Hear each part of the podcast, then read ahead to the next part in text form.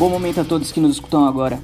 Eu sou Rodrigo Correa, esse é o Balanço de Fúria, um podcast que tem a pretensão de interpretar as relações entre música e política no decorrer da história.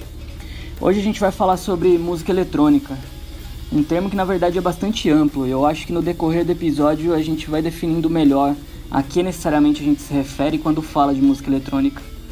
E esse é o primeiro episódio também que eu não necessariamente tenho uma relação tão profunda com o gênero.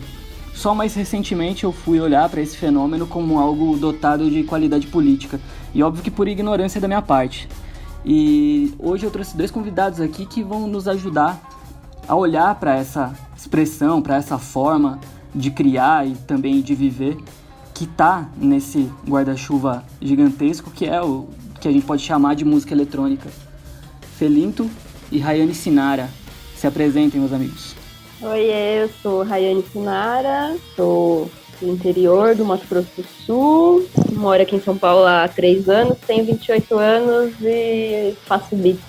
É, eu, eu sou Felinto, tenho 37 anos, sou daqui de São Paulo mesmo.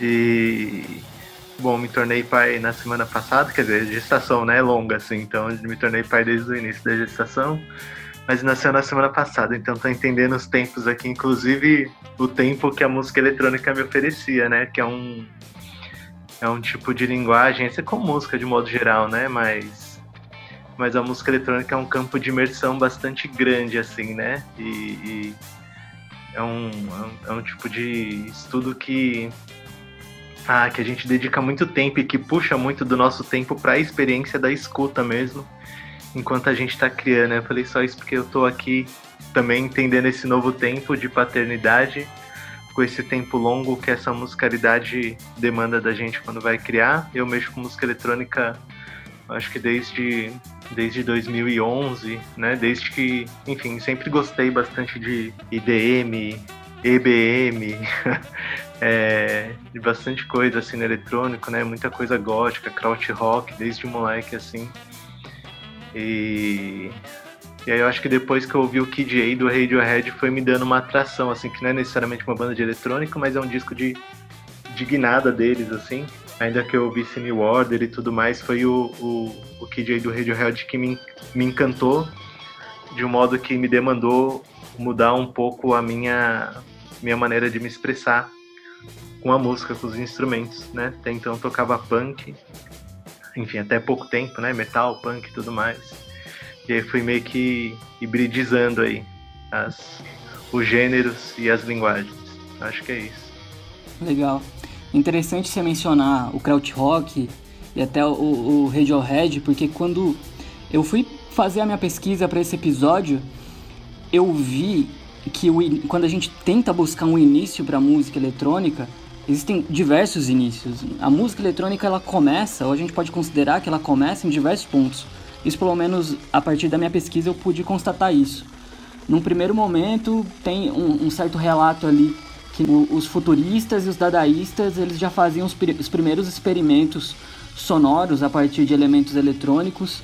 Estavam muito mais alocados, eu acho, num lugar de arte sonora do que de música, mas já era um lance sonoro a partir de máquina, a partir de dispositivos eletrônicos, a partir de ruído. E eu acho que até aí já tem um, certo elemento político, porque, sei lá, os dadaístas tinham vários anarquistas na sua composição, uma crítica ao capitalismo, e os futuristas, por outro lado, um flerte com o fascismo até, em algum momento da história deles. Aí mais pra frente, eu vi que tinha um outro início da música eletrônica. E esse outro início era meio que aquele rolê da música eletrônica alemã, música concreta, assim também ainda estava muito no âmbito erudito, bem distante do que a gente imagina quando fala de música eletrônica. Aí chegando no meio dos anos 80, começo dos anos 90, vem toda essa coisa que é meio do, do krautrock mesmo, do synth pop, coisa com sintetizador meio gótica, e depois uma cena britânica, e depois Chicago e Detroit, vem com acid house, house, techno, essas expressões todas. Então, quando eu achei interessante esses diversos inícios que a história da música eletrônica apresentou e também me fez olhar como um fenômeno amplo pra caramba, assim, que fala para diversas pessoas e de diversas formas diferentes. Mas eu acho que esse recorte do fim dos anos 80, começo dos anos 90, tá mais próximo do que a gente vai discutir hoje, né? E quando eu comecei a pensar nisso e ler algumas coisas, uma revelação que eu tive nas pesquisas é a origem da música eletrônica dessa cena britânica, pelo menos, muito origem negra, uma origem negra, que eu acho que dos anos 90 em diante sofre um apagamento. Então acho que se a gente fosse pegar um recorte desse de qualquer um desses inícios de música eletrônica que a gente pode ter, que eu citei três, mas devem ter vários outros, como que vocês identificam nesse início elementos que já colocam a música eletrônica num lugar de ruptura, de forma, de comportamento e de discurso? Bom, eu acho que desde o princípio, assim, né? São, são muitos os inícios. Eu acho que dá para a gente pensar a música eletrônica no início, ela ela tá muito ligada ao recurso, né? É uma desde sempre é uma música que está ligada à máquina, está ligado ao ao dispositivo. Então, eu acho que desde o princípio dela, assim, desde o manifesto futurista, né? É, e, e, aí que, enfim, vai ter esse flerte com fascismo, essa observação sobre um ideário de construção de sociedade, né? É, na qual a máquina toma um lugar bastante proeminente. Então, vai ter essa essa esse campo que vai olhar para os recursos num grau. Eu acho que é um pouco o que a gente vive hoje, né? Se a gente pensar o celular, o, o tanto que, que o celular ocupou é, dentro das nossas subjetividades, da construção da nossa subjetividade, né? Do quanto a máquina molda sentimentos, ela é, fomenta, fomenta ações, né? E armazena memória, então, é uma discussão que não é, que não é nova, está lá atrás, né? E, e, eu acho que a ruptura em si, a rebeldia, se a gente for pensar, né, é, dentro de um contexto europeu, é que ela é que ela ela põe em campo um outro modo de fazer música, né? Que é a partir de objetos ordinários ou a partir de máquinas e aí elas vão trazer o, o ruído para o campo da produção sonora, né? E vão trazer também essa tecnologia maquinal, porque tudo é tecnologia, mas vai trazer a máquina para o campo da produção sonora, artística, e aí com isso vem um, um campo bastante grande de estudo científico também. Então acho que já nesse nesse princípio, né, já no comecinho do, do século XX, a gente encontra essa ideia do eletrônico é, aparecendo como, como algo também do campo da ciência e penetrando o universo das artes. Aí eu acho que esse é um começo, né? É um dos começos, é uma das rupturas. É, e que vai se desenvolver bem lá para frente, né? Enquanto enquanto gênero musical, primeiro aparece enquanto linguagem, é, de produção estética e, e isso muito dentro de estúdios, né? A música eletrônica era de um campo de estúdio também, né? Ou de salas preparadas, é, de auditórios preparados, né? Tinha, enfim, várias apresentações com quadrifonia, então são propostas, se for pensar o John Cage, que já é um pouco mais para frente, né? A gente chega lá nos anos 50, mais ou menos, é, ele vai pensar em termos de quadrifonia, octofonia, vai pensar em termos de espacialização. E aí, antes disso, na década de 40, a gente tem, tem o surgimento da fita, né? da gravação em fita, que vai gerar essa ideia de sample, que hoje a gente usa bastante em muitas das máquinas, né? Então, acho que o princípio do sample, que vai, que vai ter origem nessa ideia da, da gravação em fita, que também vai culminar com a ideia de gravação em estéreo, é, eu acho que tem uma, uma, uma inserção bastante grande no universo da música eletrônica que a gente tem hoje, embora as pessoas não usem fita necessariamente, né? Mas é o princípio da ideia de, de amostra, assim, de sample, de uma fração de um som do ambiente é, com o qual você pode trabalhar, fazer colagem, fazer reverse, é, e isso, por exemplo, vai vir depois, vai vir depois da, da produção de uma produção fonográfica que era feita em cilindros, né? Os discos, enfim, os gramofones. Então, eu acho que essa ideia de gravar um som e reproduzir esse som é o princípio da música eletrônica, né? É, é um princípio que não vai falar de um gênero, mas vai falar de uma linguagem que está relacionada a você pegar uma amostra de som registrada e usar ela para outros fins. E aí, com o tempo, com o tempo, isso vai se desenvolver muito como uma, uma linguagem de estúdio também, né? Eu acho que a música eletrônica vai acontecendo muito, muito dentro dos estúdios, né? Então, desde esses caras que preparavam a gravação e pensavam as melhores técnicas para gravar, experimentavam dentro desse campo, né? Faziam umas salas para umas salas específicas com umas placas de metal ou espelhos, meio que para simular essa ideia de de uma câmara, de uma caverna, de uma catedral, para trazer esse efeito de eco.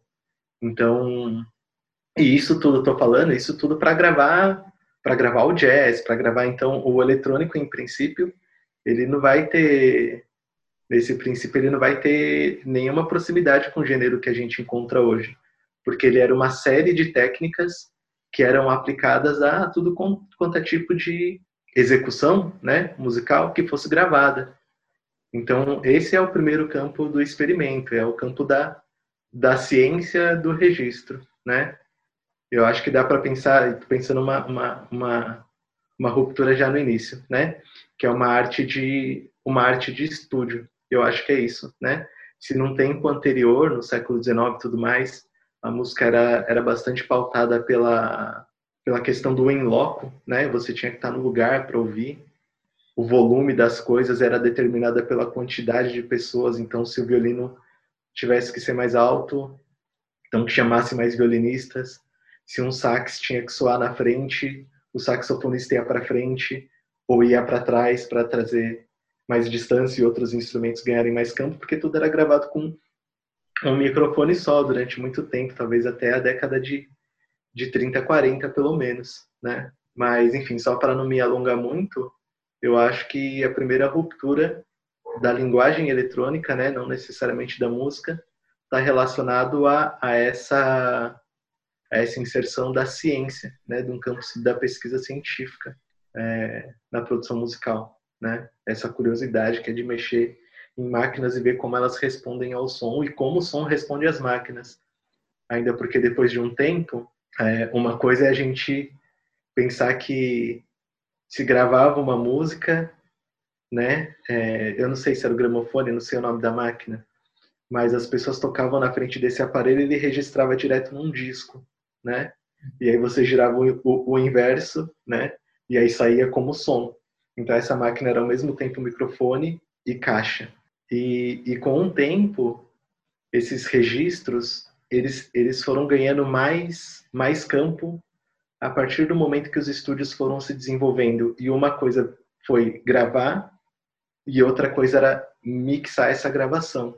Porque quando a gente mixa um registro, a gente está fazendo um, uma obra em cima desse registro gravado.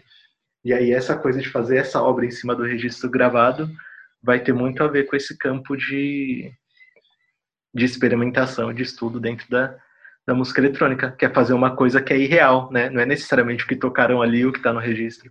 Uhum. Então, então quando entra esses processos de quando vai se desenvolvendo uma tecnologia para que o registro da execução seja a parte crua do registro fonográfico, do que vai virar um disco, é que eu acho que dá para a gente pensar mais esse campo de mágica, né?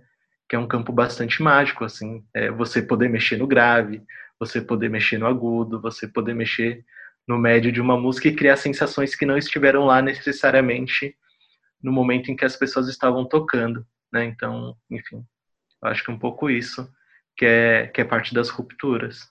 É, traz um apelo sensorial para a coisa toda, né?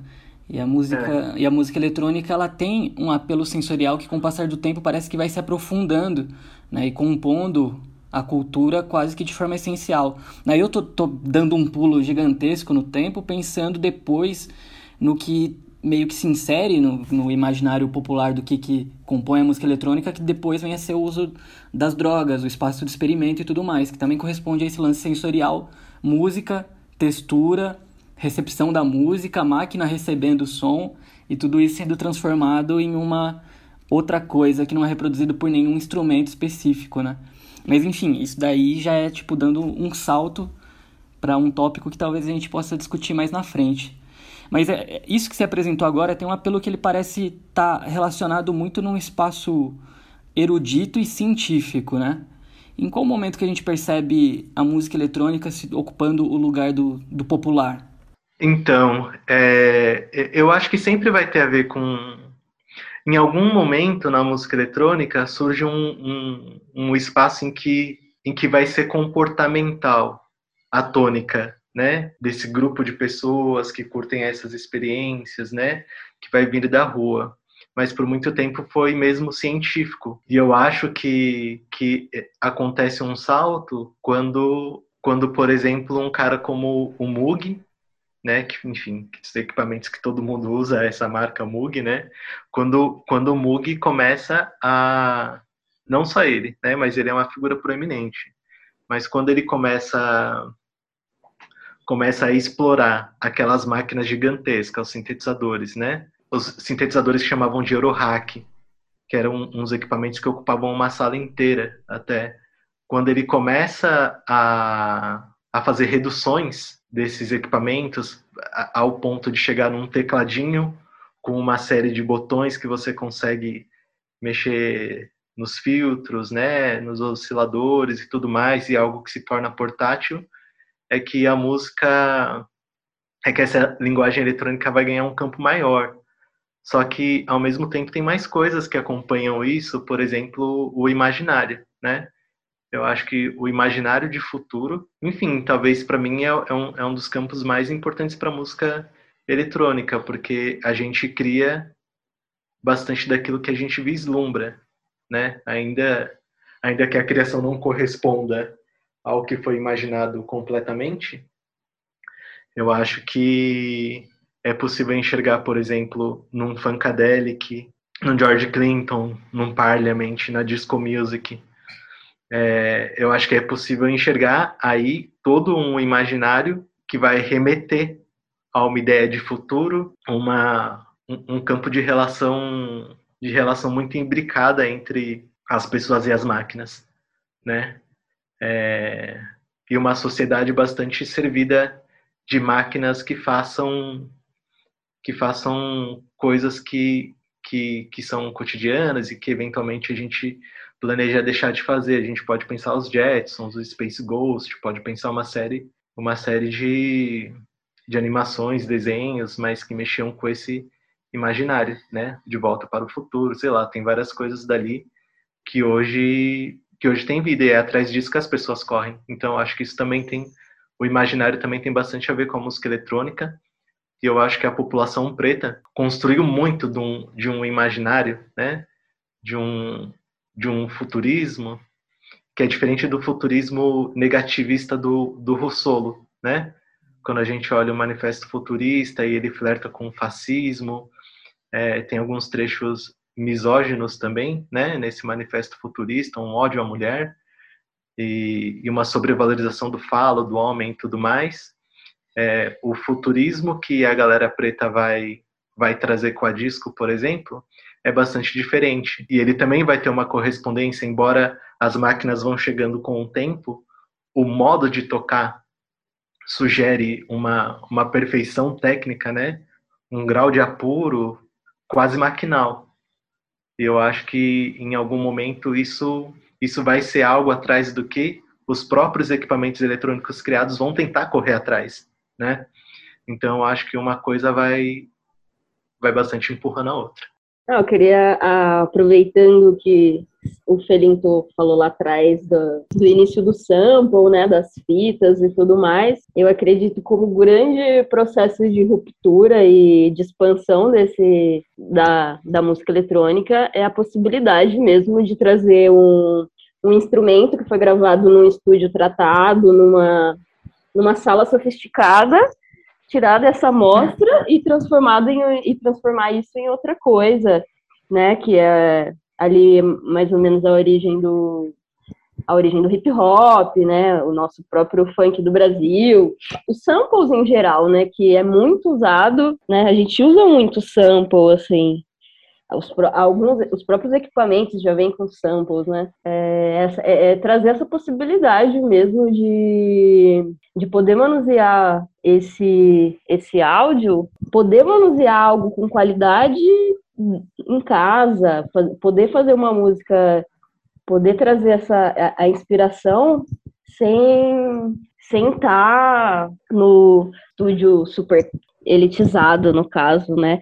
E aí é anarquismo, é, é uma reestruturação mesmo, é uma reparação. Você vai pegar uma, uma coisa ali, transformar em outra, botar mais grave as partes que você acha interessante e, e alguém cantar em cima, e isso vai se transformar, vai, vai gerando potência, vai gerando círculos, ruas, né? Que agora a gente não está tendo, mas é a base, assim, de, de muita manifestação que tem por aí, né? Tipo, você tá passeando ali pelo centro e tem um cara que tá soltando uma base ali, tocando guitarra e cantando. Isso para mim é música eletrônica também. É, é, é, da hora isso que você tá falando, Rai, né? Porque você tá falando também sobre essa possibilidade que o sample dá de você reproduzir um contexto super caro de vivenciar, né? Dentro do contexto da sua casa, assim, né? Tipo, então você tem um, sei lá, aqui com as coisas que eu tenho, eu tenho órgãos que eu nunca compraria, né? Simulados em, em plugins. E o plugin nada mais é do que esse VST, né? O Virtual Instrument. Ele ele é um cara que gravou no estúdio com várias intensidades, né? Com várias técnicas na mesma tecla ali gravou, gravou, gravou, gravou, criou um banco, a, a, a, aí fez um alinhamento desse som com uma tecla específica do instrumento e ele faz isso para todas as teclas. E aí a gente consegue trazer isso para casa, o som de um piano que vai custar lá tipo 150 mil, né? E a música eletrônica vai ter esse negócio, só voltando um pouco, né, algo que eu deixei de falar, que são duas coisas fundamentais, que uma é a a geração de frequência eletricamente, né? É, eletricamente e, e, e, e, modulada, modificada eletronicamente. Então, um som vindo, por, vindo produzido por eletricidade e que pode ser moldado a partir de circuitos eletrônicos. Esse é um, um dos princípios da música eletrônica. E o outro princípio é, é isso que a Rai falou de captar um som de um lugar e, e transpor para outro e a gente poder tocar a partir desse sample. Total. E o sample em si é, um, é uma parada revolucionária enquanto recurso para produção de música, né? Porque ele abala tanto a, as questões que elitizavam a música ou só fazia a música quem era detentor de determinados meios de produção ali, ele horizontaliza, de certa forma, a produção de música, assim como ele abala um pouco a noção de propriedade intelectual. O que, que, o que, que eu faço com alguém que ressignificou uma música que eu fiz, sabe? Ele tem todo esse lance de, de ressignificar também. Ressignificar uma coisa que já existe. Às vezes transformar aquele valor em outra coisa. A, a minha relação com, com o sample, ela tá muito mais ali do rap e, enfim, porque é o que eu mais consumo e eu percebo como que isso compõe a forma do rap de um jeito muito interessante, inclusive na sua história. Mas e toda música que usa o sample, ela realmente re é, a função da música anterior, né? E tem muitas elaborações assim sobre o impacto do sample na indústria musical e tudo mais. Eu acho muito louco, porque a indústria musical é algo que tem que ser abalado mesmo, né? Tanto quando era o, o, a indústria musical estava na mão das grandes gravadoras, quanto agora. É, eu acho bem maluco essa conversa, porque faz parte de coisas que eu reflito há muito tempo, né, também. Porque o, a música eletrônica, ela dá um campo de acesso bastante bacana, em, em muitos sentidos, né? Porque a gente tem o recurso dos instrumentos simulados, é, ao mesmo tempo tem uma quebra de linguagem, voltando para a questão das quebras, né? Que é o, o, quanto hoje especificamente, né? Mas eu acho que se a gente for pensar, depois eu volto para o krautrock e para os modulares, mas mas existe nessa experimentação eletrônica. vou para o krautrock, vai. Desde lá dos anos 60, 70, na Alemanha, é, quando quando esses modulares são de alguma maneira popularizados, mas ainda são grandes, né? Sei lá, vai ter aquele Faust, vai ter o Noi, vai ter o Kraftwerk, que vai ser uma coisa mais do it yourself, lá os caras montavam vários equipamentos, né? Eu acho que o que essas pessoas vão propondo com esses instrumentos é inclusive abrir mão da linguagem musical anterior. É claro que não se descola completamente, né? Porque a música acontece dentro do tempo ainda. Alguma Kraftwerk, por exemplo, vai ter parte A, parte B, refrão, com o tempo vai largando, né? Eles vão seguindo um formato canção, depois largam mas mas acontece um processo de em, em que as pessoas passam a dar uma uma autonomia para a inteligência do equipamento, né? Então, com os modulares vai inclusive até hoje, né? Só que o modular é um rolê mais caro, assim, é, que é um outro tipo de recurso eletrônico, mas mas ele tem uma uma organização em que é possível oferecer para ele uma autonomia e o som vai contar mais com, com um encadeamento de acasos gerado pela máquina. Então, isso já é uma ruptura bastante grande que faz com que a pessoa não precise necessariamente ser uma, uma musicista ou um músico para produzir né, uma música, para produzir um som, para brincar com, com sonoridades. E aí, se a gente volta para o sample hoje, chega no rap, chega no funk, né, no tecnobrega. É, a gente vai encontrando pessoas que não têm formação musical, como eu, que comecei com Fruit Loops. A gente vai encontrando várias pessoas que vão produzindo de modo autodidata, porque a ferramenta dá uma série de recursos para você fazer é, de um jeito bastante autônomo, né? E com isso vão surgindo vão surgindo várias estéticas bastante bastante improváveis quando a pessoa vem, vem um universo que, enfim, onde ela não tem essa formação, mas ela tem a sensibilidade do ouvido, que é o principal recurso para música, para jogar alguma coisa bacana no mundo. É, eu acho que re recomeça né, um processo, assim, a, a, música volta a ser intuitiva, sem a, a necessidade, é claro que todos nós estamos estudando aqui para continuar trabalhando e tal, e ser profissionais e, e, as nossas áreas, mas existe a possibilidade de, de, de criar sem estar na academia, sem, sem ser esses métodos e estudos que também, pelo menos para mim, não fizeram parte da minha formação, da minha formação de infância para adulta, sabe? Eu não estudei isso na escola, não, não tive aulas.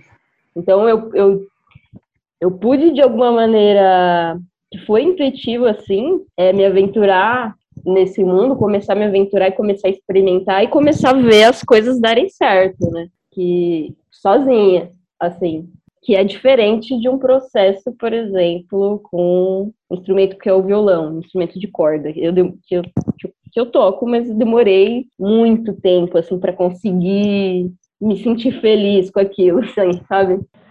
Então, eu ia trazer um pouco dessa ideia, né, que você falou que se aproximou muito da, da ideia do sample, né, do, do uso do sample a partir do rap e tudo mais. E eu acho que é bacana olhar para isso como um, dado fundador da música eletrônica também, né?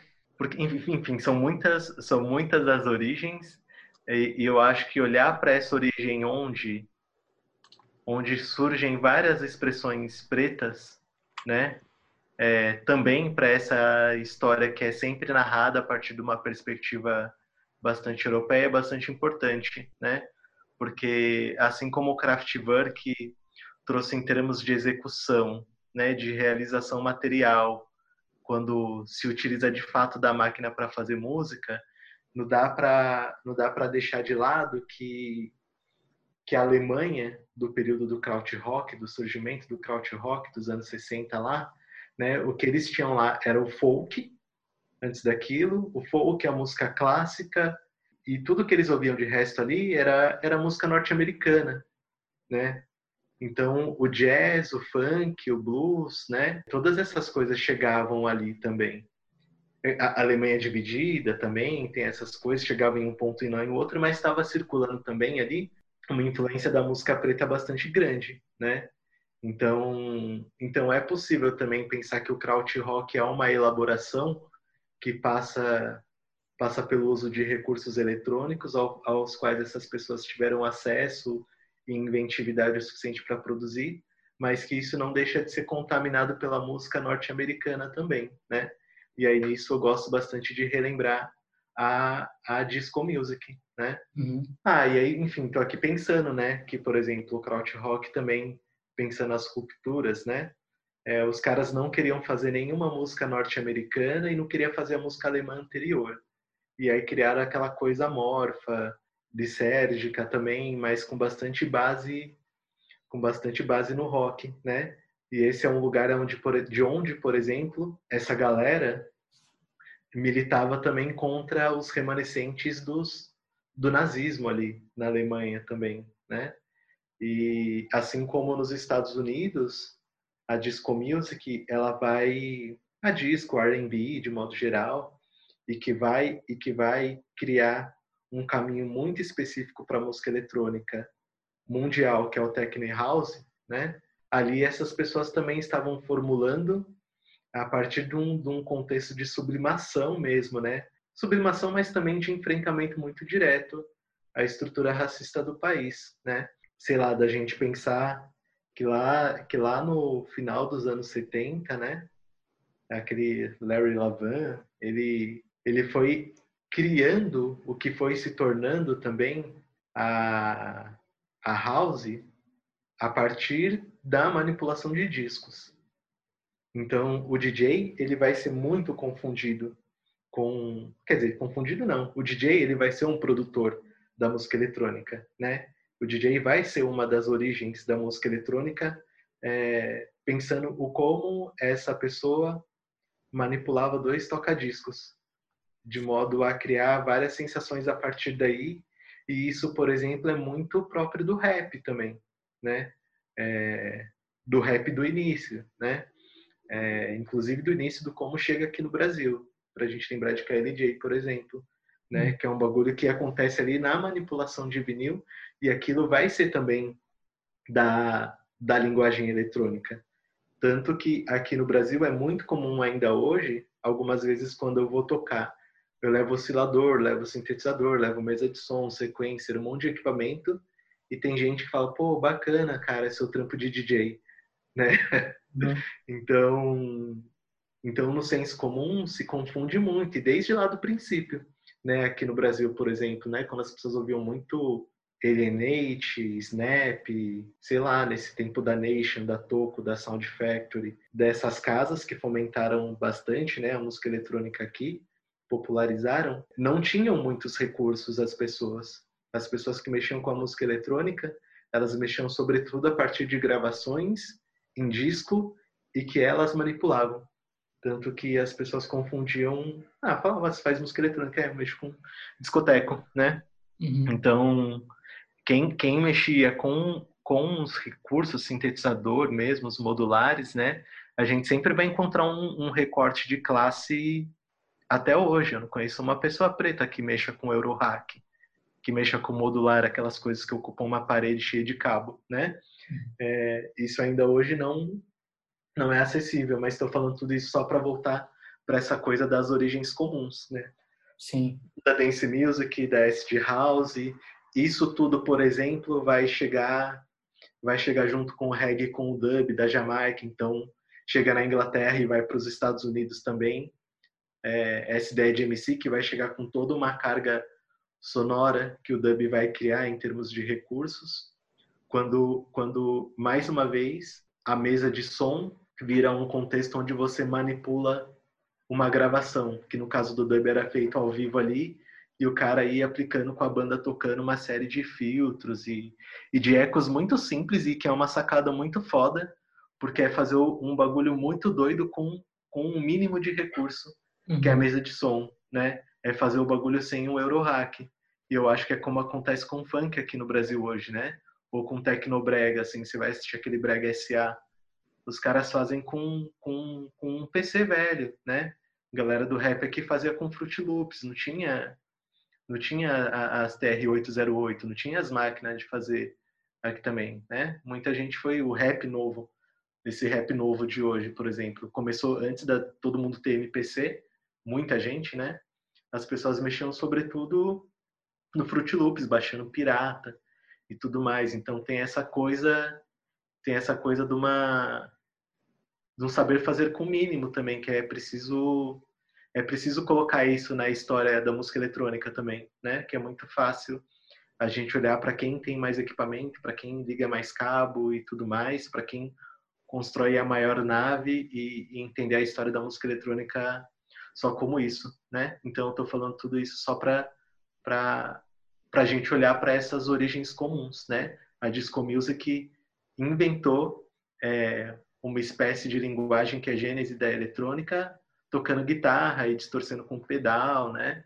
É, a house criou com vinil e com alguns poucos sintetizadores também, né? Então acho que é bastante bacana olhar para esse momento da música eletrônica dos anos 80, por exemplo, que vai que vai ser um novo início, né, da música eletrônica que vai vai vai ser a gênese da música eletrônica como a gente tem tem hoje, a música eletrônica popular, porque ainda hoje existe uma música eletrônica ligada ao contexto das artes, ligada a uma erudição, ligada também a um cientificismo, mas eu acho da hora quando chega esse momento de da popularização, né, que a gente vai ver um Moog ali dentro do Funkadelic, vai ver um Moog ali com o George Clinton e depois vai ver a galera produzindo com vinil. É muito interessante esse lance que o Marcos falou do, da precariedade, do, do, tirar do pouco, né?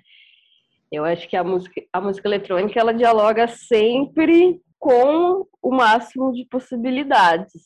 E aí, músicas eletrônicas é, complexas, simples, vai ser meio que independente. Eu acho que é, é independente do equipamento, assim, as possibilidades que de exploração e de estudo que a gente tem numa coisa simples, gera uma estética que eu, eu, acho que faz esse eu acho que faz esse caminho de ser um ter essa elaboração sofisticada científica e desenvolvida dentro dos estúdios e aquela coisa caríssima e tal e vai se e vai se desenrolando e se simplificando e se precarizando também até que chega no, no, no ponto que os alguns que os produtores isso a criatividade ela independe né do equipamento assim e o que, o que eu vejo é que essas né muito se fala sobre isso de músicas fantásticas feitas dentro de quarto né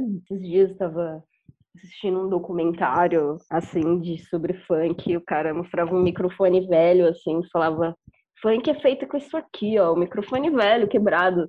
E, e, e, esse lance que o Felipe falou da, das mesas de som e tal. Todo uma complexidade é desenvolvida, falta de estrutura leva essa complexidade para uma maneira simples de, de manuseio, no caso de uma mesa de som com delay. Essa estética é popular, né? Porque ela vem, vem sendo desenvolvida ali com. Eu, eu, eu vejo assim, a falta de recursos gera também juntar pessoas, né? Então, gera ali um encontro de algumas pessoas com alguém tem um computador, alguém tem a mesa de som, alguém tem um, alguma coisa ali. Isso gera um, uma unidade na música que ela simples, ela fica popular e muito degustável. Esse modo, essa estrutura é copiada pela e volta para grandes estudos e volta para grandes estruturas fazendo desse modo simples. Eu acho que tem uma coisa tipo, disso de, de vir e voltar, né? De fa faz de um jeito muito simples, joga no mundo e ela ganha e ela ganha um número muito grande de pessoas, né? Pensando no funk, por exemplo, que eu não sou eu não sou muito estudioso do funk, mas isso fala também de experiências de cidade, né? É, a gente pode traçar um, um, uma uma, uma quebra na história da música eletrônica também, partindo da experiência do ambiente. Porque se ela começa, se ela tem como princípio o recurso técnico e a ciência, e vai ser elaborada dentro do contexto do estúdio, em outro momento, quando a música eletrônica passa a ser formulada a partir da perspectiva identitária da negritude, ela, ela, vai, ela vai criar uma estética que, que responde pela experiência de cidade, né? Ela responde pelos enfrentamentos cotidianos. Então, a música eletrônica, a house e o techno especificamente, elas vão, elas vão trazer respostas na sua origem para a violência racista nos Estados Unidos, para a misoginia, mas também para a homofobia, né? Porque ela, vindo da, da disco, ela é criada muito dentro de um, de um contexto de, de campo aberto, né? De experimentações de ser, de experimentação de, de identidade. Estou falando isso para trazer essa presença transexual e essa presença gay bastante forte na origem da música eletrônica e dos, dos clubes lá em Chicago, em Detroit e tudo mais, né? Porque ela vai comunicar um, um, um, tipo de cidade, então um tipo de experiência de cidade. E a pessoa ali mexendo com, com um disco, ela vai, ela vai tentar criar uma tradução, né? ou ela vai tentar criar uma brecha dentro dessa experiência de cidade, que entende que as pessoas estão naquela cidade, naquela velocidade, naquelas demandas de tempo, mas, mas que tem um campo ali que, que não é visto e que só dentro do clube as pessoas conseguem criar aquela experiência, aquele outro tempo dentro do tempo da cidade. Eu acho que esse é um aspecto bastante interessante assim que a gente encontra na, na eletrônica, né? Porque é, é um espaço onde a homossexualidade ganha ganha bastante campo, ganha uma ferramenta para se para se afirmar no mundo, né? A partir de várias letras, de enfim, de acid house, de dance music, enfim. E aí vai por aí, mas mas está falando sobre uma cidade que essas pessoas vivenciam. Então eu acho que a cidade em si, a cidade urbana, né, a cidade industrial, Aí a gente vai pensar Berlim lá também, né? Cidade industrial destruída, assim como Detroit nos anos 60, 70 ali, com evasão de várias indústrias automobilísticas, por exemplo, que estavam vindo para a América Latina para pagar menos, e aquelas cidades ficam todas esvaziadas de recursos. Violência aumenta. Tem tem um, um caso, por exemplo, daquela Disco Sucks, que foi um episódio em que pegaram em Nova York, se eu não me engano, em que pegaram vários discos de disco music e, e olha só que maluco, né? Um gênero musical tem o mesmo nome do recurso do registro, que é o disco, né? Então pegaram uma série de discos, lotaram um estádio, pegaram discos de R&B, de soul e de disco music. E esse evento, se eu não me engano, dá para ver no YouTube, Disco Sucks. E milhares e milhares de pessoas, milhares mesmo, é, quebraram, quebraram, passaram um dia quebrando discos, né? E aí esse, por exemplo, é um é um dos, dos, dos momentos em que desponta um, um, um novo rock and roll, né? É quando vai despontar Metallica, é quando vai despontar Guns N' Roses, é quando vai despontar, vai criar o, um espaço para despontar ali Seattle, né? Tem um momento em que nos Estados Unidos se quebram muitos discos e as gravadoras meio que um projeto político isso, né? Uma movimentação política. E, e a ideia era desfazer um campo que estava bastante assentado para músicos pretos e musicistas pretas, né? Quer seja no soul, quer seja no rock, quer seja no R&B, quer seja na disco. E, e essa galera perdeu muito espaço nesse momento, né? E aí o, o underground e as casas noturnas continuam trazendo uma outra, uma outra experiência de cidade, uma outra perspectiva para a produção musical, né? E outra perspectiva no sentido de, de que aquilo vai ser é, uma rede bastante forte, mas uma rede relativamente escondida. Não à toa a música eletrônica de princípio, ela vai estar tá muito ligada a essa ideia de underground, né? De subcultura. Hoje é um mainstream com muitas facetas, mas, mas em princípio é uma subcultura, porque existiu também uma perseguição à musicalidade preta, como acontece historicamente, né? assim como perseguição às, às próprias pessoas, né? uma perseguição policial às próprias pessoas que produzem essas musicalidades. É, eu acho interessante pensar nesse lugar da música eletrônica como um espaço que elabora a cidade e o tempo de, no seu próprio lugar, porque eu enxergo meio que a partir desse, desse elemento aí a música eletrônica como uma, uma expressão de evasão, né? Dessa criação de um outro espaço que abriga esses corpos dissidentes, por assim dizer, né? Dos, dos negros e dos gays.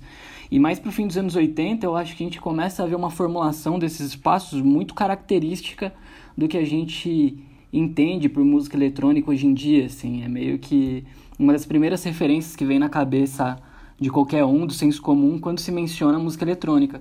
Que, que a partir ali do, de 88 para frente, eu acho, começa a ter as primeiras raves, e eu acho que as raves elas vêm já acompanhadas de um certo repertório político também, não sei se intencional, mas que depois vai ser elaborado intencionalmente a partir de um lugar político, que é dessas festas em, ocupando lugares ociosos, abandonados e meio que estabelecendo uma zona de uma zona de liberdade temporária, uma, um território autônomo temporário. Isso a partir dos anos 90 cresce muito, né? O que, que muda na música eletrônica quando esse tipo de espaço começa a ser constituído? Eu acho que completamente relacionadas à música eletrônica de hoje. Eu não sei se vem nessa linha do tempo, mas hoje para mim é completamente relacionada com essa criação de novos espaços, espaços de conforto, espaços de rebeldia, mas muito mais espaço mesmo de acolhimento. O Felinto falou mesmo, citou, né, das, das festas LGBTs, por exemplo, né? Que aqui em São Paulo também são fortes, assim, eram, espero que, que voltem, né? Depois desse caos, mas espaços assim como Mamba Negra, Sangramuta, Silver Tape, espaços onde a, as pessoas se sentem à vontade, né? Você vê a a, a mulher trans, ela tá à vontade, usando a roupa que ela quer, o boy trans tá, tá à vontade, usando a roupa que ele quer. Eu, como lésbica, tô à vontade para beijar a minha companheira.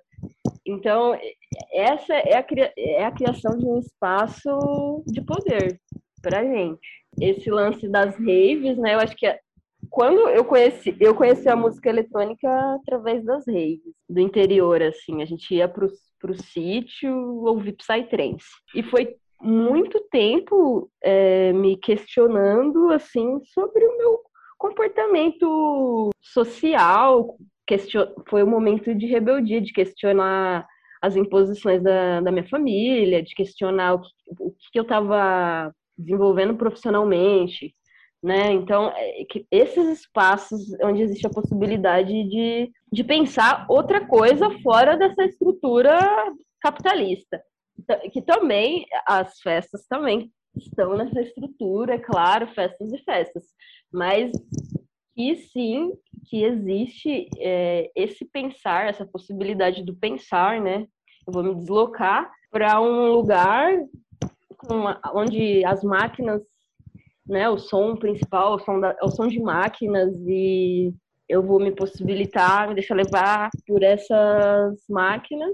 E eu acho que aí daí se abre um caminho, se abre um espaço na, na própria cabeça, assim, de, de outras possibilidades. É, eu, eu, eu já acho, acho que complementando e eu acho que abrindo para outros pontos também, porque é, eu acho que é da gênese da música eletrônica isso, né? Tipo, da gênese da música eletrônica moderna, né? Porque, enfim, antes envolvia muitos recursos, muitos investidores, enfim, grandes corporações lá na montagem daquelas coisas todas para o desenvolvimento da indústria fonográfica. É... Em outro momento, se a gente for pensar um momento de surgimento das contraculturas, que não vai ser. Vai, vai ter características diferentes em cada região do mundo, né? mas a gente pode encontrar movimentos contraculturais na América Latina inteira, nos anos 60, 70, é, no começo dos 80 ali, vários grupos experimentando muitas coisas. E, e eu acho que essa música eletrônica, essa a gente fala música, mas não é música, essa cultura, né? É, eu acho que ela tem, ela tem essa experiência, ela tem na gênese, né, e no DNA principalmente, a, a noção de campo de experimento como um, como um fundamento. Só que ainda assim eu, eu não sei se é alguma coisa nova, né? Porque antes disso eu acho que é, é, a gente sempre vai fazendo os movimentos de retomar, de retomar e atualizar experiências anteriores, né? Porque muito do que do que as raves vão trazer né? É muito da experiência que a população hippie elaborou também nos anos 60, né? Tanto em termos da, da experimentação com, com psicoativos, quanto a experimentação de, de espaços, né? E a construção desses espaços que não são detectáveis pelas autoridades. Mas aí se a gente volta para vem para hoje, eu acredito muito que existam contextos de, de independência, ainda assim, ainda, ainda, ainda que sejam monitoradas, e outras experiências de autonomia, né? Aí eu diferencio essa independência, que eu estou falando de um circuito independente, na verdade, né? É, que faz sem financiamento, é, que faz no do it yourself, e, mas que não necessariamente abandona uma, uma linguagem de relação que seja hegemônica, porque muito, muito do contexto da rave, muito do contexto da liberdade, do campo desse campo experimental da cultura eletrônica também também não consegue abarcar como como o projeto de estado não abarca não consegue abarcar a experiência de grupos que são socialmente marginalizados então a gente encontra assim um contexto bastante grande de classe média, média alta, branca dentro dessas festas, né? E isso, enfim, pensando no contexto Brasil, né? E por outro lado, eu acho que esses contextos também, eles são são muito especiais para para uma elaboração da experiência de si, para a experiência do eu. O que por outro lado também me faz ler esses espaços, e eu não estou falando pejorativamente, mas como, como espaços de experiências ultra individualistas também, né? Ou de pequenos coletivos, ou, ou super hedonistas. E aí eu acho que em, em alguns casos a gente vê essas experiências como um campo de experimentação que possibilita a criação de políticas de políticas para reinvenção da cidade, de políticas para provocação de, de novos tipos de relação. Se eu volto para Chicago e para Detroit e vejo a galera preta na picape, a galera preta colando em peso, a galera gay, a galera trans, toda ali elaborando o que é aquela experiência e trazendo uma resposta para a violência que existe na rua, a partir dali, é uma coisa, né? Agora, se eu vejo um outro contexto como festas que eu consigo encontrar hoje, é, em que a gente vê uma população, a branquitude, enfim, que a gente vê a branquitude em peso, considerando que a branquitude é um ideário também, né? Vivendo a partir de um contexto de um Estado excludente, vivendo algo que reforça o privilégio dessas pessoas. Aí eu penso, por exemplo, algo no que tange ao, ao acesso ao espaço, né? Quem consegue locar um espaço, quem consegue negociar um espaço, quem consegue ter acesso à cidade a ponto de propor uma festa para a prefeitura e ter essa festa aceita e ter esse evento aceito, né? Eu acho que tem grupos que conseguem, tem grupos que não conseguem. Assim como entre os hippies, né? Quem conseguia comprar uma terra para criar uma experiência comunal ali. São poucas as experiências de grupos pretos, assim como são poucas uh, ou não tem nenhuma é, rave ou, ou festa com esse caráter, né? Acho que, enfim, todo encontro pode criar uma experiência de autonomia. Mas nesse formato que a gente caracteriza como sendo da cultura eletrônica, é difícil a gente encontrar é, grupos pretos que, que façam isso. Né? Por outro lado, a gente encontra dentro da, da, da, da experiência da negritude, a gente encontra algumas pessoas é, trans, gays, lésbicas, tudo mais, que estão aí manejando algumas coisas mas que ainda são exceção. São exceções, mas são exceções bastante bastante potentes, assim. Então, acho que tem tudo isso dentro desse campo da experiência da experiência de autonomia que a gente tem que tomar bastante cuidado em ver, né? Porque é autonomia para quê?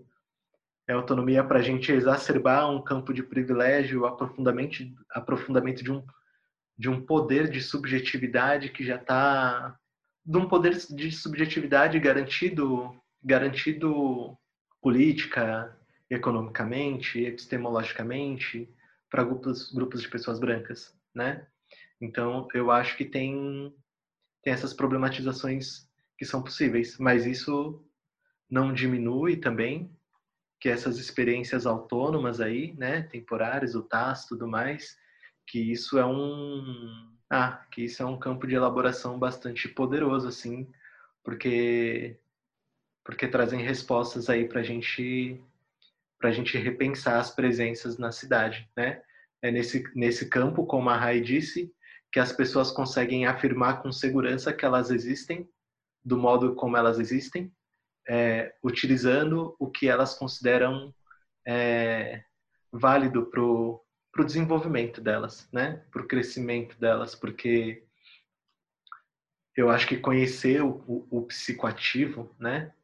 É, também é uma experiência muito grande, né? É uma experiência bastante grande e que dá bastante insight para a gente voltar para a sociedade, quer individualmente, quer enquanto grupo, propondo, propondo a remodelagem das relações aqui.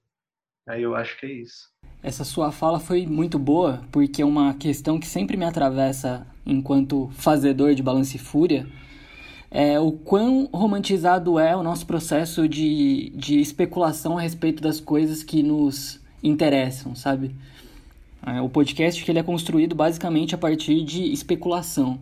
A gente olha para os fenômenos das coisas que nos interessam, no caso a música, e vai tentando traçar conexões que quase que confirmam o nosso afeto, que quase sempre é político. Então, sei lá, pega a camiseta, pega um discurso, pega um fenômeno que acontece na cidade e tenta interpretar aquilo já partindo do pressuposto de que há uma intenção política naquilo. Mas muitas vezes essa especulação ela tá alocada num lugar afetivo romântico mesmo. E a gente tenta, antes de constatar o que realmente é, justificar uma, uma, uma posição nossa pré-disposta, assim. Então, eu achei muito, muito boa essa colocação, porque a gente fala de território autônomo, mas é justamente isso. Que tipo de território autônomo? Como ele é constituído? A, a quem ele diz respeito? Às vezes ele não é tão autônomo assim, às vezes ele reproduz uma exclusão, inclusive, né? É, é, é para essa autonomia existir, é preciso que a atenção esteja voltada para outro grupo, sim, né? Sim. Então, enquanto perseguem essa, eu, e aí eu não digo com isso de modo algum, né, que persigam raves longe, mas enquanto os olhos se voltam para uma para um grupo social, né, que coletivamente sobre o qual é coletivamente depositada a ideia de que esse grupo é o risco, em torno do outro não. Uhum. Né? E aí é que surge a complexidade dessa autonomia, porque, enfim, tem, tem um balanço que se faz, né? O Estado está olhando para um lugar e não para outro. Ideal seria que todos esses espaços fossem bastante libertos, mas eu acho que a branquitude conta muito com uma garantia e com uma passabilidade quando quando vai vai construir esses espaços de de fruição, né? espaço de fruição estética todo mundo precisa ter. Mas eu acho que para mim, para mim isso seriamente o contexto das raves, ele é construído sobretudo sobre uma série de garantias aí que que foram dadas historicamente à branquitude, né? Uhum, uhum. Eu não uhum. conheço uma rave preta. É, eu conheço poucas festas pretas, então eu acho que dá para dá para dá para afirmar isso como uma provocação para que as pessoas que fazem essas festas e, e, o público pensem um pouco melhor sobre essa cultura eletrônica, né? Porque enquanto a gente está ali dentro daquela rave, parece que a gente está reformando o mundo e aí é, é legal a gente olhar para o lado para ver quem está nessa reforma do mundo, porque olhando para o lado dentro de uma rave, de repente a gente só vê pessoas brancas e isso comunica um mundo que está aí sendo gestado, né? Comunica uma intenção. E, Absolutamente. E aí eu acho bastante importante isso é, dentro desse exercício de fruição. Porque uhum. ainda assim, a, a, a, é, essas, esses contextos de autonomia, que não são só a rave, né? A gente pode pensar o SP na rua, por exemplo, né? É, enfim, já teve um tempo em que tiveram várias festinhas bacanas ligadas a galerias e a galerias alternativas, né? Tinha Metanol aqui em São Paulo, é, tinha Voodoo Hop, que fez bastante coisa, é, tinha Barulho.org, que ia muito para perifa, enfim, e, e, vários sound systems, né?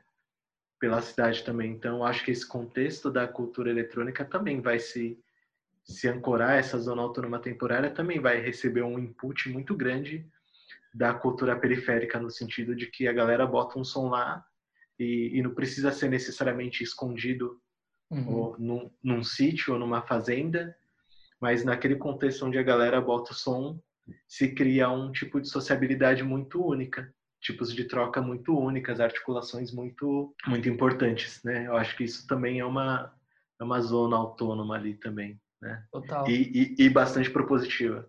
Então eu gosto muito de falar da música eletrônica tentando tentando me esquivar um pouco desse lugar hegemônico, né? Uhum. Porque eu poderia falar de várias casas, todas essas casas noturnas que tem aqui, lá na Barra Funda e tudo mais, é, em Pinheiros, é, na como que chama, na Faria Lima, lá para aqueles lados todos, né? Tudo aquilo gera uma, uma, uma zona de autonomia, mas o, a entrada é 60 reais, a bebida é super caro, o, o imaginário que se tem ali é um imaginário de um hype Hum. muito elitizado também. É, então é uma festa, são muitas festas que se pautam pela distinção, né? Então o, o, contexto eletrônico como um contexto de vanguarda muitas vezes vai carregar essa arrogância, né? De, de se fazer distinguir. E, e isso que distingue a pessoa é menos o quanto ela é avançada e mais e mais arrogância e o quanto ela está descolada da sociedade como um todo. E, e, e no, enfim, e muitas vezes nem aguenta problematizar questões como essas que a gente está levantando aqui. Total, total. E, e, geralmente o que acontece na quebrada, além de não ser num processo de evasão, que é o caso de ir num sítio distante, é um processo de enfrentamento, na verdade, porque não conta com nenhuma autorização prévia e só acontece.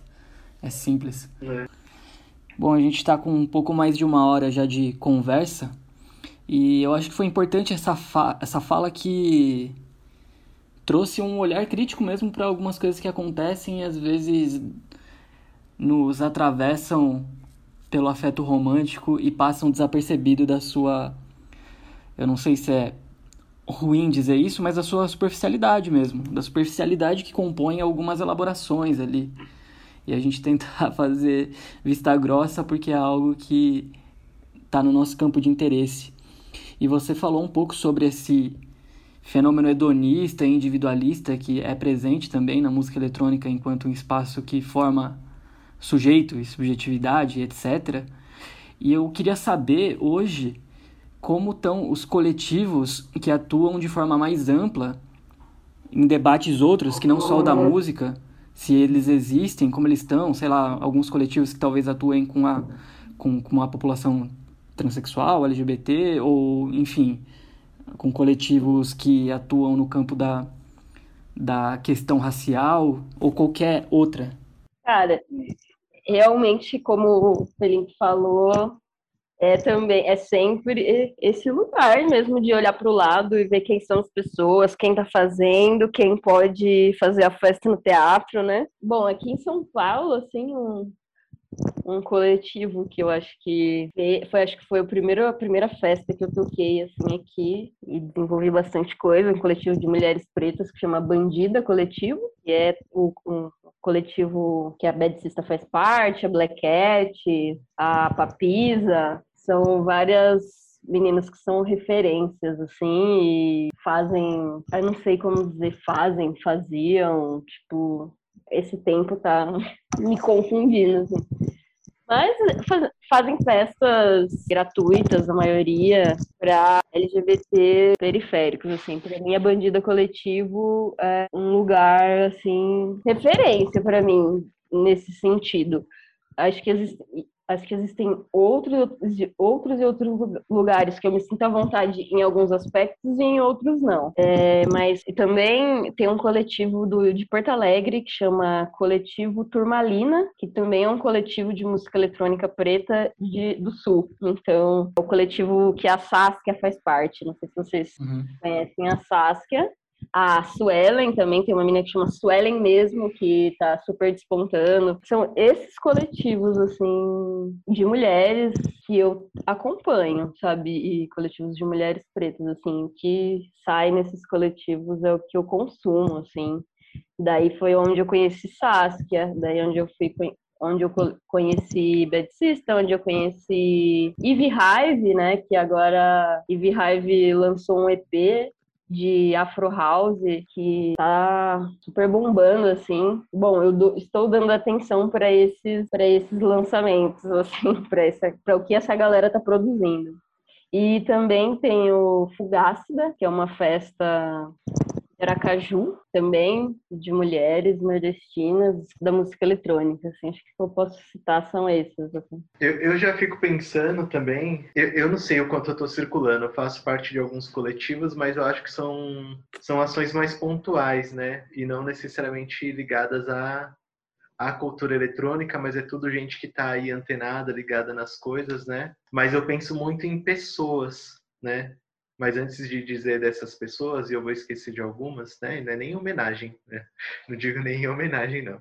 Mas, mas eu acho que dá para eu trazer aqui. Tem, tem a marcha, né? Que é uma, uma festa, eu não sei se está nativa, mas até há pouco tempo estava. É, que é uma festa bastante importante, assim, que tem uma marca trans bastante forte.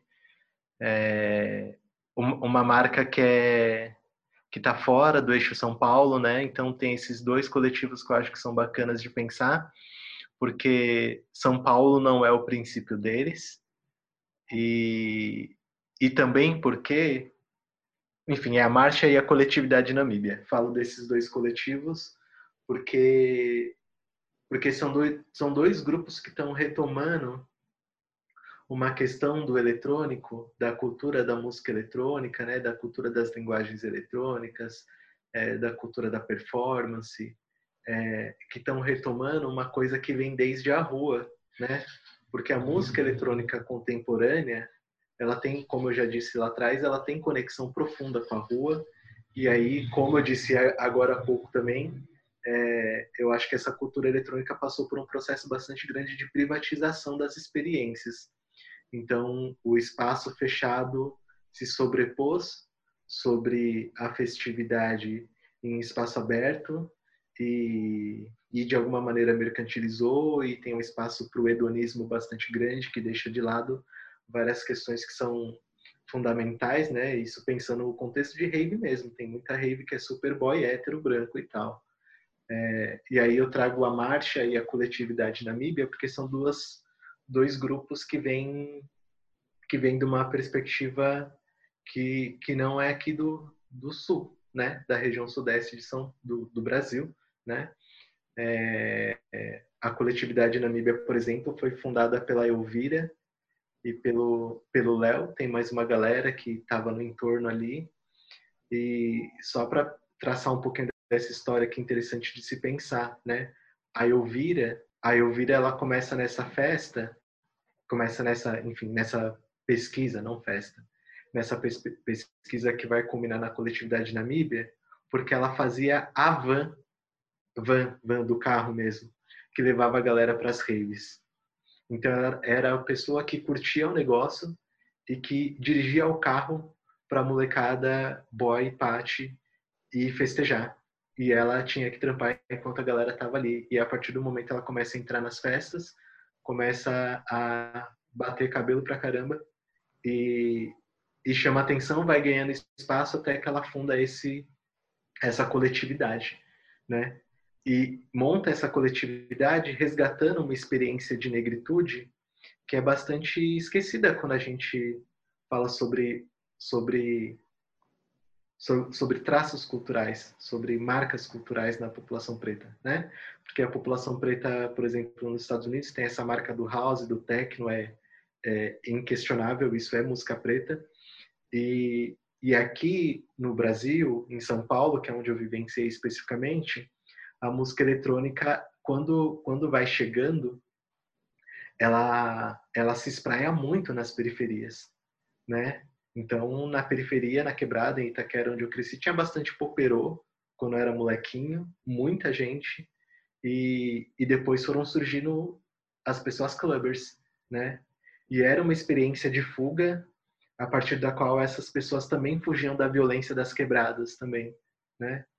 E, e à noite, à noite, esses espaços de autonomia para essa galera também é um, é um espaço de elaboração bastante importante e esses coletivos passam por esses lugares para resgatar um pouco dessa história, dessa história e dessas vivências da música eletrônica ligada à transexualidade, ligada à travestilidade, ligada é, ligado a, a vivências de rua e ligado a estar numa quebrada. Então, tem muita gente de quebrada desde sempre que cresceu ouvindo o poperô, que cresceu ouvindo techno, é, como música preta, né? A gente pode pensar até a Corona, que é brasileira, na verdade, não sei se todo mundo sabe, mas ela é brasileira.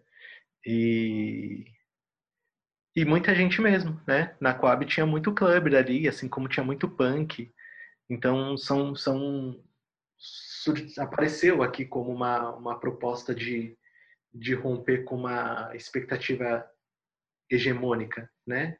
De, de, de inserção social, de estar em sociedade, né? E aí eu acho que esses coletivos trazem uma conversa que é bastante voltada para a rua e devolvem bastante para a rua, né? Porque fazem ações que para além da festa, fazem ações que vão ajudar aí pequenos grupos de, de pessoas que são vulnerabilizadas, que são precarizadas. E aí eu acho que quando a cultura eletrônica se, se investe desse potencial que a estética tem para devolver alguma coisa para grupos marginalizados, dos quais elas também fazem parte, é, eu acho que é um bagulho muito poderoso. Então, eu acho que eu fico aqui com a, com a coletividade Namíbia com a marcha. E aí, enfim, conheço bastante grupos aí da classe média, média alta, que têm feito ações super importantes no sentido de, é, de, de abrir os seus recursos para pessoas que não necessariamente teriam canais para veicular de modo tão amplo as suas produções e as suas ideias e tal. Mas eu não vou eu não vou citar esses grupos, mas tem bastante também. Eu acho que é isso, né? E fora isso, tem algumas pessoas que estão propondo encontros aí. Tem o Romulo Alex, tem bastante gente que não é necessariamente da produção eletrônica, mas está provocando provocando fagulhas aí, né? Tem a Saskia provocando fagulhas, tem a Linda Quebrada, tem a Jupe do Bairro, tem o Tantão e os Fitas, que é um projeto que eu acho sensacional. Tem o Def Kids, que é uma, uma banda de, de punk eletrônico dub, que é uns moleques super gente fina também que está aí pautando outra perspectiva para música eletrônica e para o punk também, num campo de fronteira. Uhum. Então, eu acho da hora essas experiências que ficam, de fato, tensionando, tensionando algumas fronteiras, porque sinalizam que não está tudo confortável também, né? E a Namíbia e a Marcha, eu acho que são os dois os dois grupos que eu consigo me recordar agora, porque eu também estou num processo bastante ilhado aqui nos últimos tempos, né? quando fora da pandemia eu estava muito saindo para fazer show e tal, e, mas era muito muito pontual nesse sentido. Então eu fico com esses com esses dois grupos mesmo, que estão só para frisar por último mesmo, é, que estão aí reelaborando uma experiência de rua e, e contando com esses recursos aí das linguagens eletrônicas e também atualizando a leitura sobre esses históricos, né? porque elas trazem figuras como o Jorge Lafon, como a Vera Verão, né, como a galera que foi trazer um veio trazendo aqui para o Brasil também uma cultura que vai dialogar com a Vogue, né? Ah, tem o coletivo Amen também, que é um coletivo super importante que discute soropositividade e que discute, discute não, que, que faz cultura ballroom aqui aqui em São Paulo com gente de vários lugares do Brasil e que tem nas linguagens eletrônicas aí também um, uma linha que ajuda essas pessoas a construir narrativa porque elas se espelham ali também? Então acho que é isso. Legal. acho que é isso. Se vocês tiverem uma consideração final, fiquem à vontade. O tempo é de vocês. Oh, eu acho que a, a, minha consideração eu já comecei fazendo aí, né? Mas só para nomear, frisar, eu, eu trago uma coisa que eu vi numa residência que eu fiz com o pessoal da coletividade Namíbia, que a galera escrevia muito na parede, né? Make House Black Again e Make Techno Black Again. Então, eu acho que isso é uma coisa é uma coisa para qual a gente não pode deixar de dar atenção, porque existem processos que não são um pouco violentos de cooptação, né? É, e, de, e de obliteração dos sentidos das coisas também, né? Se a gente for pensar música eletrônica hoje, fala para alguém, é, é, inclusive bastante engraçado como acontece aqui no Brasil, porque quando eu falo que escuto muita música eletrônica, eu acho que 80% do que eu escuto é música eletrônica, mas não necessariamente house ou techno, música experimental, né?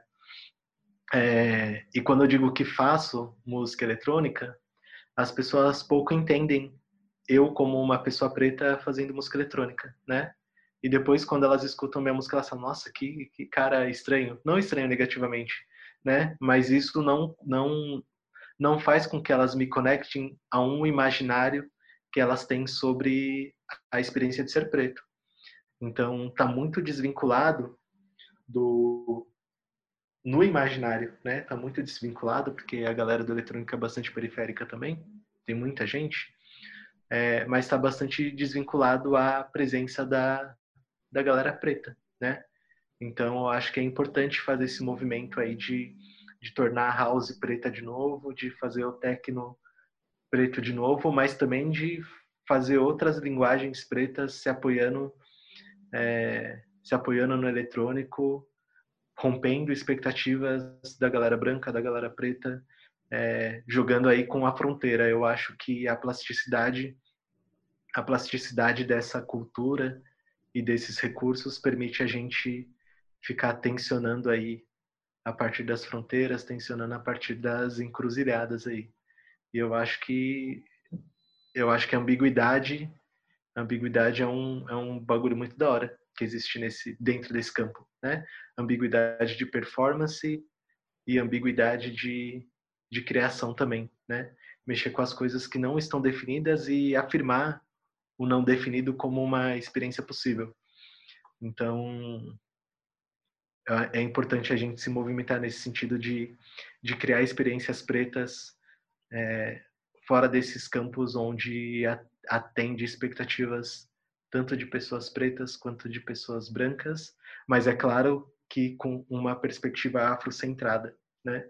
Para engrossar o caldo aí da nossa subjetividade e afirmar que a gente pode muita coisa, inclusive o não previsto. E é isso aí. Bom, acredito que a música eletrônica, a música no geral. Acho que é sempre importante assim a gente olhar para o nosso entorno mesmo e, e, questionar o que, que a gente está fazendo, quais são as dificuldades. E, e sinto que estamos criando novos espaços e estamos transitando por aí, estamos fazendo coisas, mas sinto que alguns espaços refletem os mesmos problemas de, dos espaços que já existem que não tem inclusão, né? Que não tento me atentar ao cuidado a isso, assim, né? É, estamos criando novos espaços, mas repetindo alguns erros e preconceitos. Mas eu me sinto dentro da música. A música eletrônica para mim é uma passagem, assim, um, acho que é o momento que eu mais aprendi sobre música, tem sido esse momento do agora. O meu agora são esses três anos que eu pesquiso, né? Que eu faço, que eu faço isso, assim, três anos. Acho que eu nunca aprendi tanta coisa como agora. Aprendi a olhar também a diversas, diversas coisas, aprendi a enxergar pessoas, a entender quem eu sou, assim, acho que essa é a possibilidade que que essa caminhada com a música eletrônica me dá de ressignificar e me dá poder de colocar isso de volta como eu quero, assim. É isso. É, eu acho que só, só complementar uma coisa, eu acho que é bastante importante nesse processo, né? Porque a música eletrônica tem uma pecha bastante elitista também. E aí eu acho que é preciso fazer um movimento de, de mundanizar essa, essa história da música eletrônica, né? Porque a gente, enfim, no começo da nossa conversa, falei dos estúdiozões, Stockhausen, John Cage, enfim, o Kraut, é, Passa pelos Beatles, enfim. E, e essa é uma narrativa oficial que é preciso ser sempre revista, né? Porque eu acredito que grande parte do que é, do que é produzido dentro da linguagem eletrônica no Brasil, por exemplo, está dentro do rap, está dentro do funk, sobretudo o que é mais popularizado. Então, eu acho que é preciso incluir incluir essas culturas dentro dessa narrativa da música eletrônica, porque elas fazem inclusive algo que é bastante original, que é produzir, refletir e vivenciar a linguagem num contato muito estreito com, com o que acontece na rua, com o que acontece nos encontros, né? Isso sem romantizar o rap também, porque tem muita gente que é rato de laboratório também, e o funk também. Mas acho que é importante incluir, incluir o rap, ainda que o rap se considere rap, é, é preciso dar uma algumas páginas para o rap dentro da história da música eletrônica, né? Assim como é preciso dar para o funk, é preciso dar para o tecnobrega e, e para vários outros outras culturas que eventualmente eu nem eu nem conheço. Mas eu acho que o tecnobrega, o funk, o rap, o dub são páginas muito importantes aí, né? É, nessa história e, e sobretudo o dub, porque eu tenho muito afeto pelo dub, mas sobretudo o dub porque o dub reinventou a música eletrônica com os recursos, né? Porque o dub ele extravasou fronteiras e deixou de ser só um gênero e virou um procedimento, tanto que vai surgir um, um dub tech depois, né? Um dub house, vão surgir músicas que são nitidamente da cultura techno, mas que se se utilizam de de procedimentos técnicos criados dentro do dub, que vai inclusive gerar essas essas outras vertentes dentro do da house, dentro do, enfim, de outros lugares da música eletrônica. Então é, acho que é bastante importante atualizar essas essas histórias, porque atualizando isso surgem inclusive outras presenças aí que não marcam essa narrativa oficial, né? E é isso que a gente precisa rever, e, e não só rever, a gente está escrevendo isso, né, Rai? É, a Rai, que é o povo que ela conhece, eu, que o povo que eu conheço, os encontros que a gente tem fazendo, é, a coletividade de Namíbia, a Marcha, enfim, as turmalinas, Saskia, toda essa galera, o Akin da Metanol, é, toda essa galera aí tá, tá reescrevendo também a partir dessas presenças, mas precisa passar a figurar nos livros, quando a gente encontra, nos documentários e tudo mais. Só, eu acho que falando de, de figurar, né, também eu tenho pensado muito, Felinto, em quão importante é a nossa música virar uma mídia física, sabe? Materializar os processos, assim, por mais. É, e é claro que é super caro, né? Colocar uma, uma música num CD, colocar uma música num disco de vinil, colocar música em alguma mídia desse, desse porte, assim. Mas pensando no futuro, assim, se a internet cair, né, se esse mundo digital ele vai se transformar em algum momento, qual vai ser a forma assim que de materializar esse processo, sabe? É, anotando, escrevendo, gravando fita, né? Tô tentando resgatar esse, pro, esse processo de gravar fitas, né? Tô colocando, registrando meus processos em fita agora e, e quero registrar outras coisas, outros, outros artistas, outras bandas e, e ter registro, que ter, ter físico, ter o um objeto, assim, quero que minha música seja um objeto também daqui para frente. É engraçado isso, porque porque é isso, né? A gente começa falando muito da materialidade e hoje a gente vive um momento em que a música eletrônica chegou num, num, num campo de data music, quase, né? Que é uma música de dados que você vai, faz no celular, exporta, já sobe, já sobe numa plataforma e, e ela nunca passou, nunca passou na sua mão, assim, direito, né? Esse é um processo bastante maluco. Enfim, só a título de de curiosidade, o que vai refletir também no que surgiu no começo da nossa conversa, né? coisa de ah, os samples estão lá abertos para todo mundo pegar e tudo mais. Mas eu acho que esse, esse universo, né, que a internet propõe do, de tudo a, a, a, a distância de um toque, também está começando a ser mapeado. Isso também vai começar a ser cobrado, já tem começado, né? É, samplear uma coisa também hoje já já requer, né? Se a pessoa for atenta, porque em um momento ela vai ser cobrada, já requer ela fazer alguns procedimentos que são que são legais. Mas enfim, isso é só um adendo. É, o que eu queria dizer mesmo é que a galera que tem grana que, que se considera antirracista aí, que repasse recursos e apoie a galera, a galera que é socialmente marginalizada aí, que produz pra porra, mas não tem as vias para desaguar essa produção. Então, apoiem, apoiem essas pessoas aí que tem muita, muita gente foda.